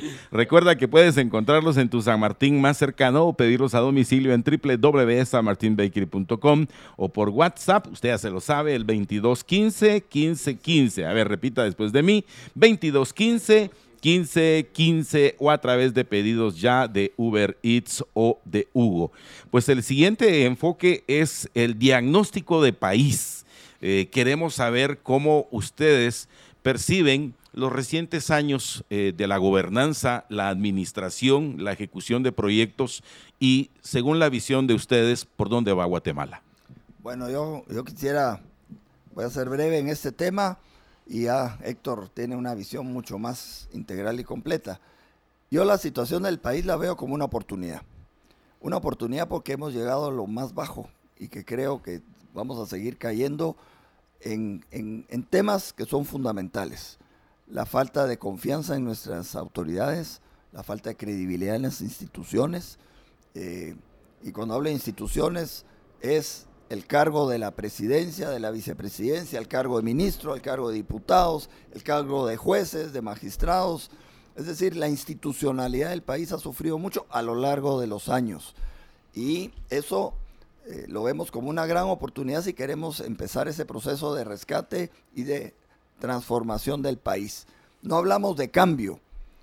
El cambio a secas es hoy me cambio zapatos y me pongo un nuevo par de zapatos la transformación es un proceso constante. A eso se debía también parte de la respuesta a la pregunta anterior. La transformación se va logrando en el camino, con el tiempo, y nuestra tarea hoy es tratar de mandar el mensaje. Participar en política no tiene nada de malo. Lo malo es cuando empezamos a que nuestros valores o los principios realmente empiecen a dejarse por un lado y empezamos a actuar básicamente como lo ha ocurrido en los últimos años. Y yo no quisiera ser tan pesimista como desde que la constitución surgió en el año 85. Realmente hemos venido en una decadencia total porque los que eran políticos profesionales, si pudiéramos decir que la democracia cristiana era un partido político que se formó, fueron capacitados, era una entidad internacional en aquel momento con mucha fuerza. Después de ese gobierno no ha habido políticos de carrera y no ha habido esa formación que hoy estamos insistiendo mucho en nuestras visitas al interior. La formación y la capacitación política es fundamental. La gente pregunta, las cosas, que valga la redundancia, preguntan porque no conoce sus derechos, no conoce la constitución y la constitución funciona. Al gobernante le limita el poder y a los ciudadanos nos da la libertad de actuar hasta donde la ley no lo prohíbe y nos da derechos y nos da derechos bien puntuales para exigirle a los funcionarios públicos, que es lo que hemos hecho nosotros desde la calle. Y estamos en esto precisamente para demostrar que las, los límites al poder los da un libro que se llama Constitución Política de la República. Héctor. pero, pero miren, clarísimo, lo que el licenciado Sagastume nos acaba de recalcar, creo que es lo que nos ha ocurrido. Nos hemos, hemos perdido desde el término constitucional algo, algo que nos ha ido haciendo perdiendo la institucionalidad del país. Y a raíz de no tener un concepto institucional bien formado, nos hemos ido yendo por criterios antojizos desde el ámbito político, desde el ámbito legal, desde el ámbito puramente inclusive en el término de ley. Y hemos estado en un país en la que la confianza, la credibilidad y la certeza es lo que menos tenemos dentro de lo que manejamos. Ahora, ¿cuál es la búsqueda de intentar plantear un nuevo escenario en el país? Eh, hoy tenemos una desgregación de partidos políticos que lo único que nos lo, lo da es esa falta de institucionalidad que no ha permitido que las organizaciones seamos lo realmente atractivos para tener dentro de nuestros cuadros la mayor cantidad de mejores ciudadanos. Y entonces resulta que se nos ocurre que cada quien podemos hacer dentro del ámbito, por supuesto, de su debido derecho, la construcción de un nuevo proyecto político, como se le llama ahora a todos aquellos, porque ya ni siquiera son instituciones políticas. Hoy vemos que las gentes se nos cambian de un lado al otro, que tienen la oportunidad y, y por supuesto que eso es basado en ley de decidir a dónde y cómo van pero cada vez vemos más que el proceso de la institucionalidad se nos cae.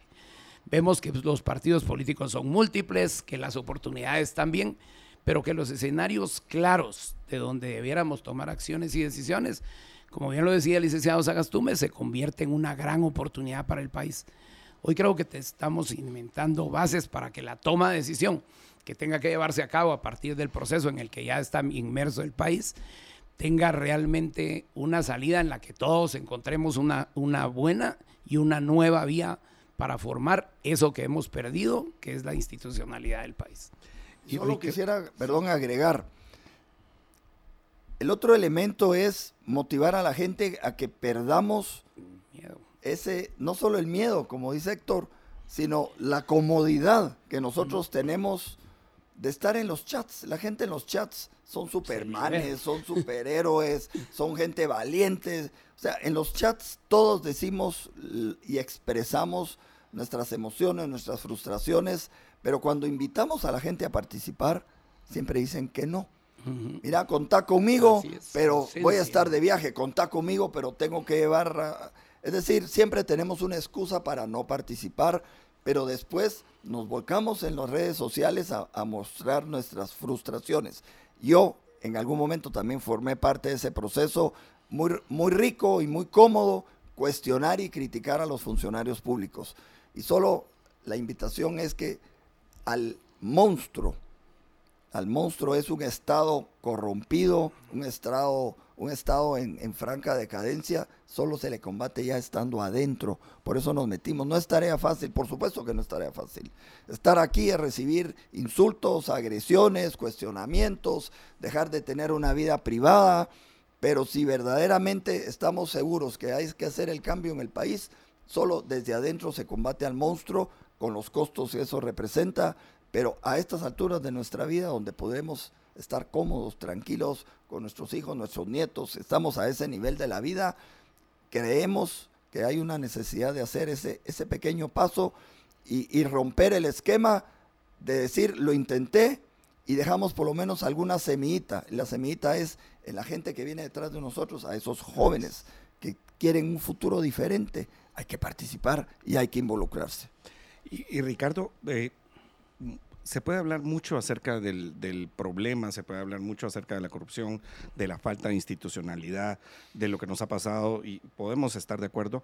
En lo que a veces no estamos de acuerdo es en el cómo, o sea, cuál es la ideología del partido Todos para combatir estos asuntos, porque eh, eso es importante, o sea, ya no es solamente eh, de personas que, que, tengan honradez, que ojalá pues hubiese bastantes, eh, como dijo aquel hombre que salió con la linterna a plena luz del día y que estaba buscando al hombre honrado, o sea, al final, o sea, ¿cuál es la, la ideología? Porque, o sea, una ideología puede ayudar y ayuda, porque así es, eh, a que haya menos corrupción. O sea, mientras más cosas pasen por el Estado, más corrupción va a haber. Mientras más trámites, gestiones tienen que pasar por el Estado. ¿Cuál es la ideología del Partido TOS? Bueno, gracias por la, oportunidad. Miren, con tener ideología no se elimina la corrupción.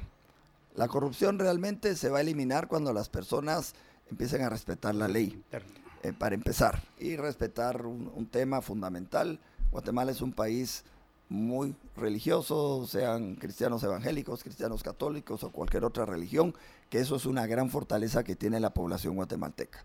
El partido político tiene el fundamento, el pensamiento ideológico es humanismo cristiano, es una corriente filosófica que básicamente tiene a la persona como centro, el eje de, su enfoque, una persona, algunos le llaman el personalismo, pero es una persona que funciona dentro de una comunidad en donde hay solidaridad, hay fraternidad, pero hay compromisos fundamentales.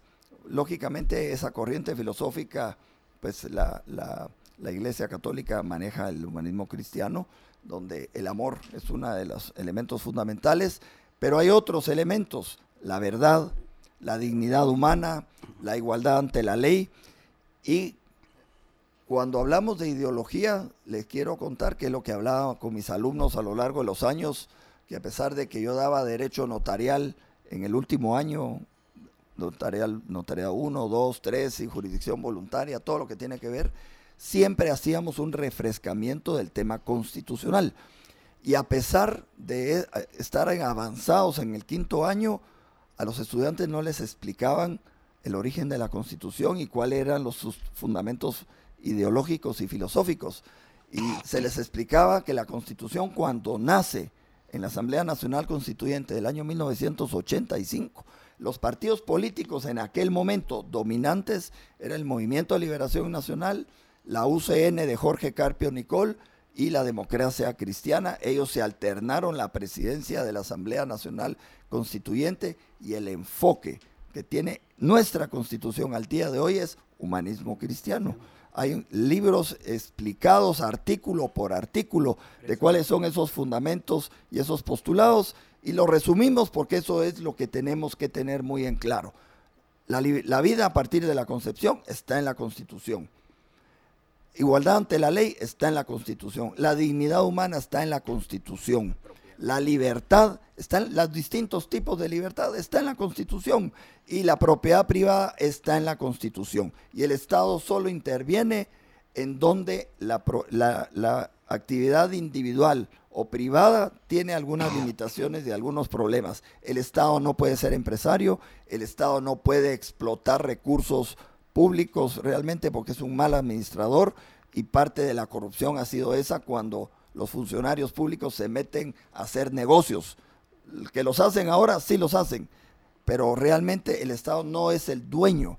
Y ahí tenemos que desde que en el año 96 se moderniza el Estado, hay un primer proceso de modernización. Hoy tiene que modernizarse las nuevas tendencias mundiales, hay que incorporarlas a la legislación, pero cuando ocurre eso, ya muchos de los jóvenes hoy no saben lo que era no tener líneas telefónicas, Muchos de los jóvenes no saben lo que era tener apagones por 3, 4, 5, hasta 7 horas diarias. Teníamos apagones en Guatemala.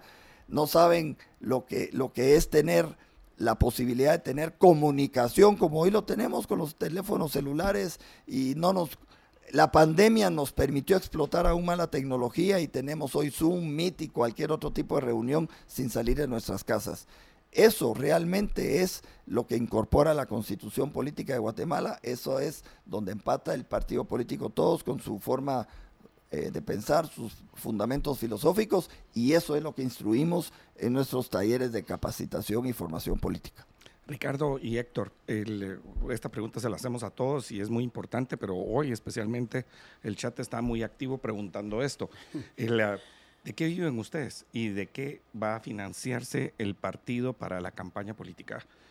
si quieren, empezamos con Héctor y, después con Ricardo. A ver, pues, pues, muy bien, yo no tengo ningún resquemor en decirlo. Eh, toda mi vida he sido empresario, comerciante, sigo viviendo de eso. Tuve la oportunidad de haber estado en el Congreso, nunca dejé mis negocios y sigo, sigo siendo una persona que se mantiene a través de eso. Eh, me dedico mucho al tema de consultoría. Igual lo trabajo de, de esa manera eh, de mis clientes, pudiera decirle, la mayoría son empresas bastante grandes y serias en el país. O sea que con ese tema tenemos cero problema. ¿Y cómo nos financiamos? Las campañas de nosotros son las más austeras. Eh, nos movilizamos alrededor del país casi en su esencia al 100% en nuestros vehículos. No usamos ningún otro que no sea el que tenemos. Eh, y el resto ha pertenecido a la organización en la que estamos montados. Pero en lo particular y en lo personal, a eso es a lo que nos dedicamos. Bueno, eh, repitiendo, repitiendo, al día de hoy, este año cumplo 39 años de ser abogado y notario continuos. Eh, vengo de familia de abogados desde mi bisabuelo. Hemos sido abogados por generaciones. Y luego, pues yo ya no tengo descendencia de abogados hijos porque esa otra parte de la familia participó en el tema del turismo, el transporte aéreo, y luego yo me involucro al hecho de no tener ya descendencia dedicada a la abogacía, pues me involucro en el tema empresarial y por años yo presidí la gremial de líneas aéreas en Cámara de Industria, por 20 años estuvimos, la fundamos.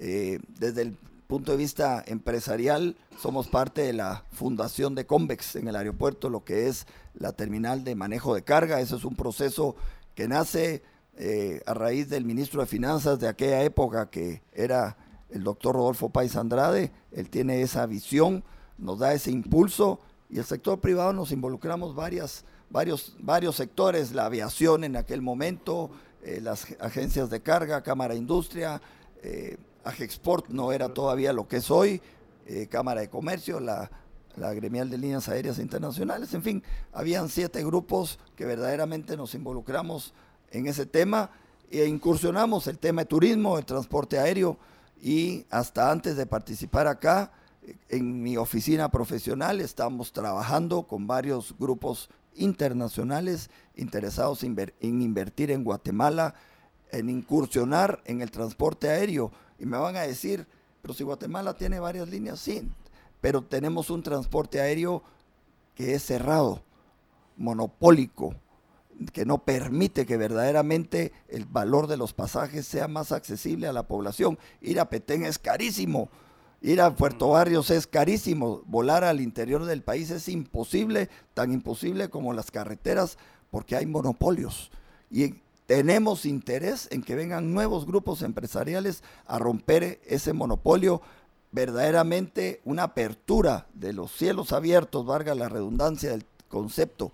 La ley lo permite, los grupos oscuros que tenemos en Guatemala no lo permiten.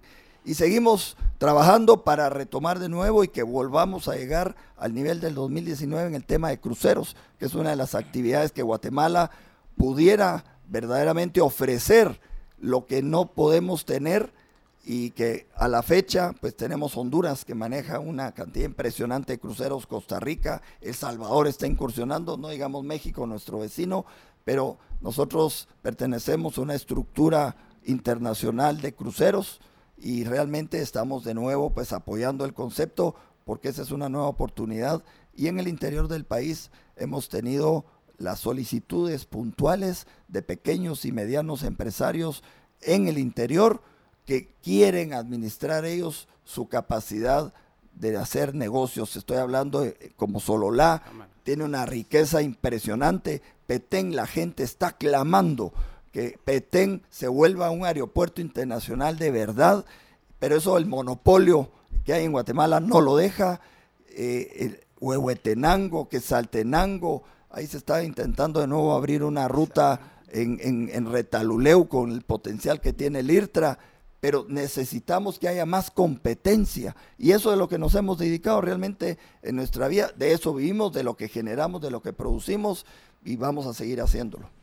Me parece muy bien. Eh, nosotros tenemos que ir a un corte, pero los voy a dejar con una inquietud como partido. Entiendo que ustedes han impugnado algunas eh, candidaturas y quiero que platiquemos al respecto de ese tema, pero antes les tenemos información muy importante, José Carlos. En Banco Industrial nos preocupa tu bienestar, por eso queremos que escuches este consejo de seguridad. Nunca, nunca compartas tu información personal ni contraseñas de seguridad.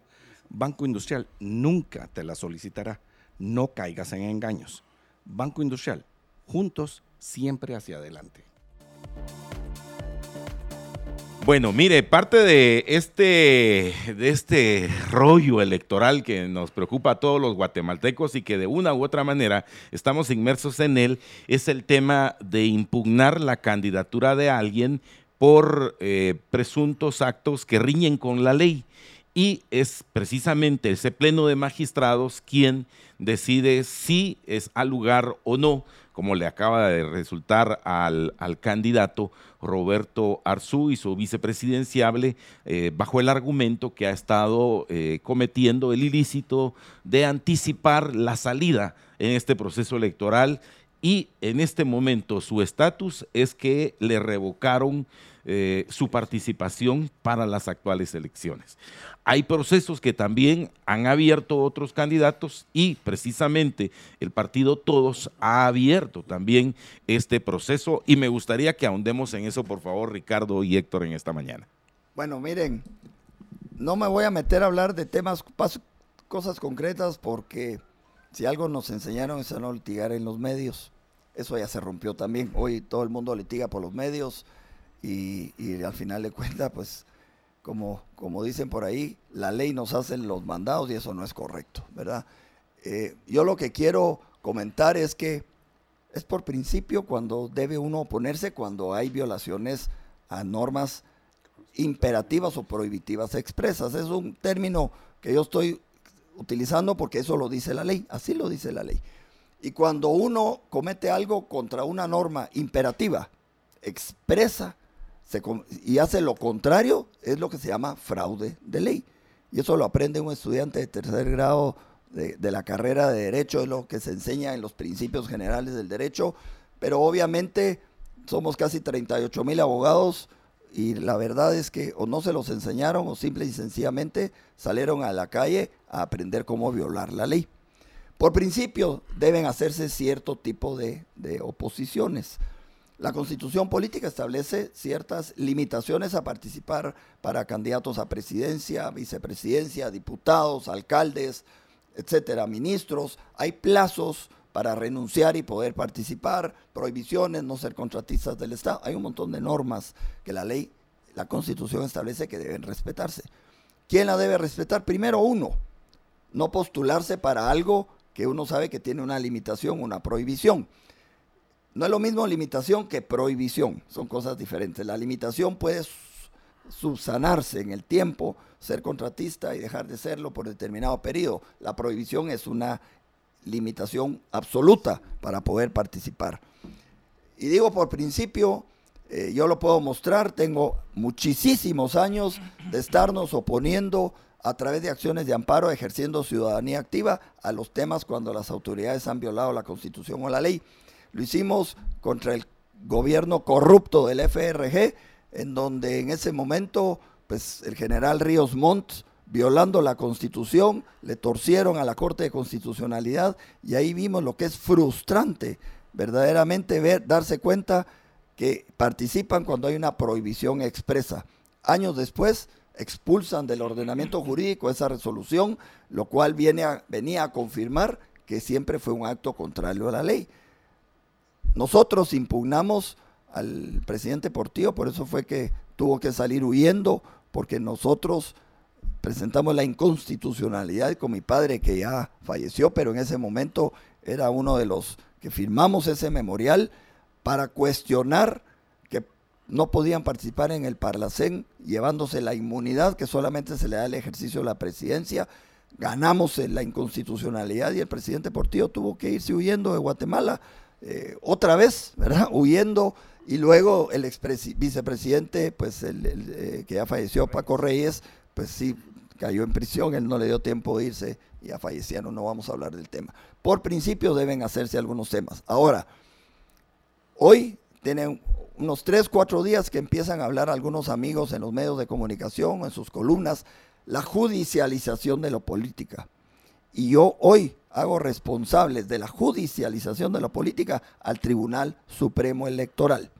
Tribunal Supremo Electoral hoy es de los peores que hemos tenido por flojedad, por falta de criterio, por falta de hacer cumplir la Constitución. El Tribunal Supremo Electoral ha preferido utilizar conceptos de organismos internacionales sobre temas de derechos humanos, que no vamos a decir que los derechos humanos no importan, pero en Guatemala el tema de los derechos humanos no están lo diga la Comisión Interamericana de Derechos Humanos, la Corte Internacional de Derechos Humanos, no están por encima de la Constitución. Y esos son algunos de los argumentos que está usando el Tribunal Supremo Electoral para abrirle las puertas a todo el mundo a participar. Y lo que están mandando es vayan a las Cortes a arreglar sus problemas. Vaya Tribunal Supremo Electoral, qué falta de responsabilidad y qué falta de compromiso tiene con Guatemala, porque la judicialización de la política hoy es problema del actual Tribunal Supremo Electoral. Lo digo de cara, porque si nos metimos a la política, como lo dije al principio, es para combatir al monstruo desde adentro. Y me han dicho, pero si ustedes van a ser candidatos y los va a fregar, perdón por la expresión, el Tribunal Supremo Electoral, señores, lo hemos hecho toda la vida. Hemos interpuesto amparos contra jueces, contra magistrados de la Corte Suprema, Corte de Constitucionalidad. Los van a arruinar, les van a generar problemas. No, señores, hay que atreverse. La ley para eso está, para cumplirla. Y eso es lo que estamos haciendo hoy, exigiendo al Tribunal Supremo Electoral. Ya es bastante tarde. Creo que hoy el Tribunal Supremo Electoral nos ha dejado a los ciudadanos guatemaltecos un gran sinsabor, como lo hizo Poncio Pilatos, lavarse las manos. Y hoy vamos a tener la judicialización de la política, gracias a, pues simplemente ellos prefirieron obedecer mensajes de grupos internacionales a respetar la constitución, ellos ya sabrán lo que les espera, pues tendrán que responder ante la ley en su momento y eso ya será tarea de los ciudadanos guatemaltecos. Héctor, tenemos ah, una, inquietud importante.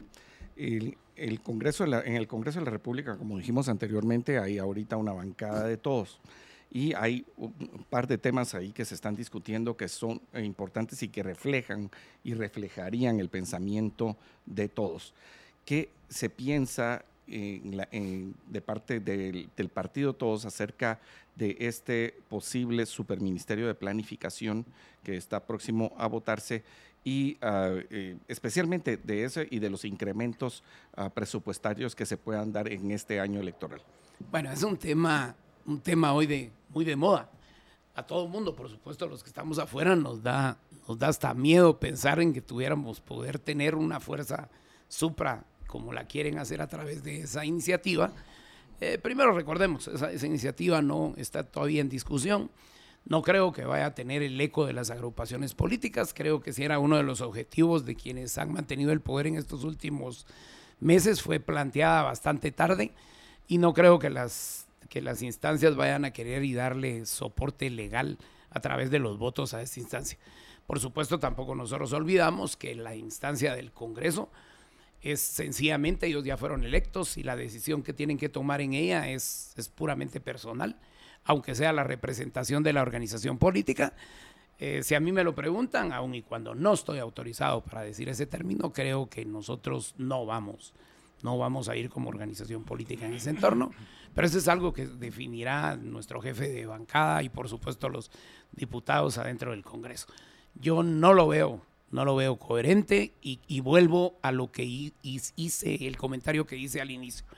En este país nos hemos perdido desmaranando la institucionalidad del país. Y si realmente nos regresáramos a lo que debiera de ser el Estado como Estado, no debiéramos de seguir creando ni ministerios, ni debiéramos de seguir creando secretarías. Aún y cuando el candidato el, nuestro, el licenciado Sagastume, él lo propuso en la proclama del 23 de octubre, la creación del Ministerio del Migrante, que creo que sí es algo que, que desconcentraría algunas de las acciones que hemos tenido en el Ejecutivo y, y plantearíamos la concentración de algunos niveles de oportunidad para todas esas gentes que tenemos en el exterior, a los cuales les seguimos diciendo de aquí que son lo importante para nosotros por lo que representan en número. Hoy 83 mil gentes que pueden elegir en Estados Unidos pero y cada vez seguimos hablando de que son el interés nuestro, cuando nosotros en Estados Unidos podemos hacer cero por ellos, y cuando lo que debiéramos de estarnos haciendo es lo que el licenciado Sagastume nos dijo, pensar en la creación de atracción de inversiones, pero de atracciones reales, no de aquellas que nos digamos como fantasmas, como nos pasaron en el, en el proceso del año anterior, en el que aparecíamos con un Producto Interno Bruto muy alto, producto de la venta entre particulares de algunas, de algunas empresas y de operaciones que se manejaron dentro de ese tema. Pero en el planteamiento y de tu pregunta, en, el- en la respuesta a tu pregunta, eh, creo que los diputados de la bancada del partido van a actuar de manera coherente, es, es un término personal, y creo que ellos van a ser quienes influyan dentro de eso, es decir, estamos constituidos casi como la tercera fuerza dentro del Congreso. Eh, dentro de los que fueron electos por el partido son seis, pero hoy contamos con 12 votos dentro del, dentro del Pleno. Y por supuesto que muy importante el nivel de participación. Ok. Eh, una pregunta. eh, eh, ¿Han considerado ustedes la posibilidad de impugnar alguna otra candidatura o solo están eh, enfocados en contra de este eh, vicepresidenciable? Eh, ¿Han considerado eso pensando pues en el sentido de si van a ser rigurosos con la ley, el 186 pareciera que también es freno para algunas otras candidaturas, Ricardo? Bueno, la verdad es que yo quisiera decir, en primer lugar, tenemos que ser muy puntuales y muy claros. Ninguna impugnación debe ser tomada en lo personal. Realmente es simple y sencillamente cuando se están discutiendo temas por principio. Entonces, el tema aquí, para empezar, no es un tema personal. Eh, esta pregunta nos la han hecho en otras oportunidades en estos últimos días y yo quiero ser muy claro hoy. Realmente eh, la impugnación que se hizo en su, en su oportunidad eh, se hizo sencillamente la licenciada Sandra Torres. Yo sigo siendo educado al referirme a ella. Eh, lamento mucho a veces la forma en que se refieren a uno, pero yo sigo siendo respetuoso con ella. Ella no tiene ningún problema. Ella no tiene ningún impedimento. El partido tiene la posibilidad de celebrar una nueva asamblea y hacer una nueva propuesta. Yo lo que más bien creo es que ella fue sorprendida en su buena fe.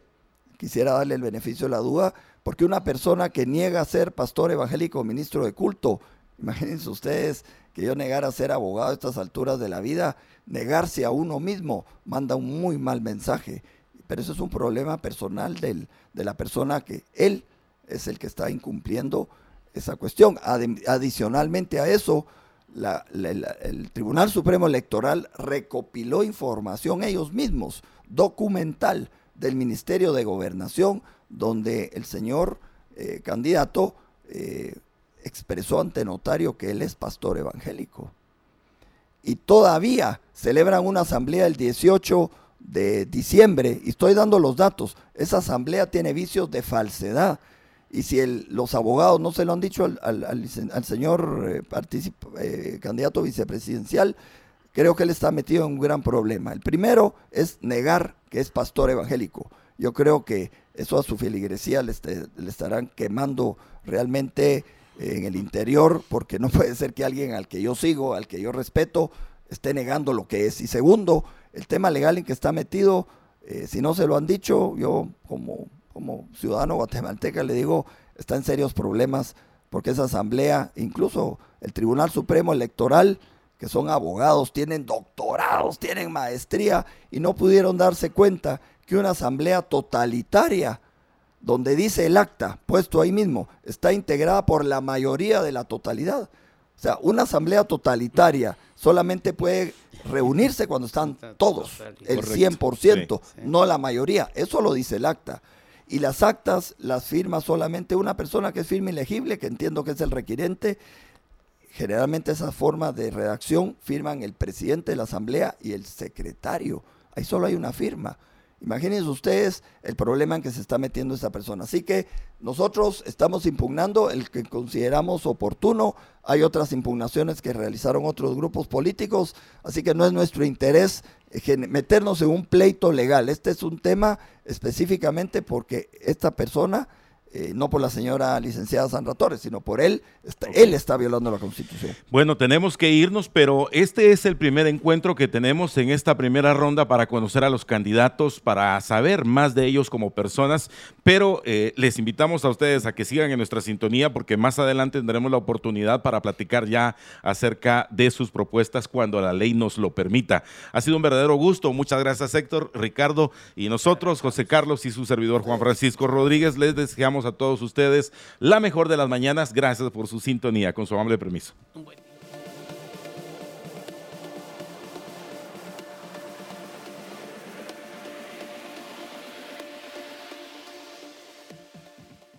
Libercast presentó una producción de Libertópolis. Recuerda suscribirte y dejarnos cinco estrellas para que continuemos trabajando en producir más podcasts de tu interés. Libertópolis.